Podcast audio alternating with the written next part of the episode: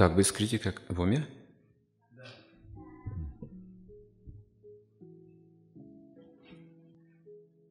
Игнорировать. То есть они, проблема не в том, что у нас есть ум, мысли или тело какого-то типа с плюсами, минусами, как, как у всех. Не в этом проблема, а проблема в том, что мы себя отождествляем с этим телом, мыслями, умом и мнениями своими.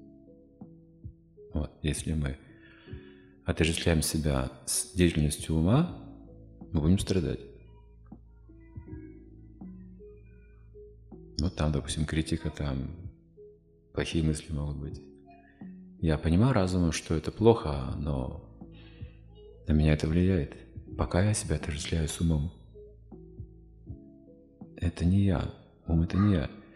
Он подобен, мысли подобны течению реки. Сравнивается, скажем, Ганга или Имуна.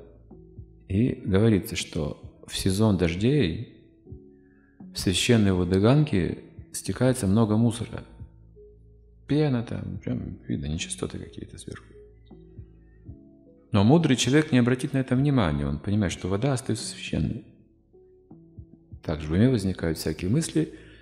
Это обычная, подобная химической реакции. Увидел, ум ответил. Автоматически. Не нужно это обращать внимание. Нужно игнорировать.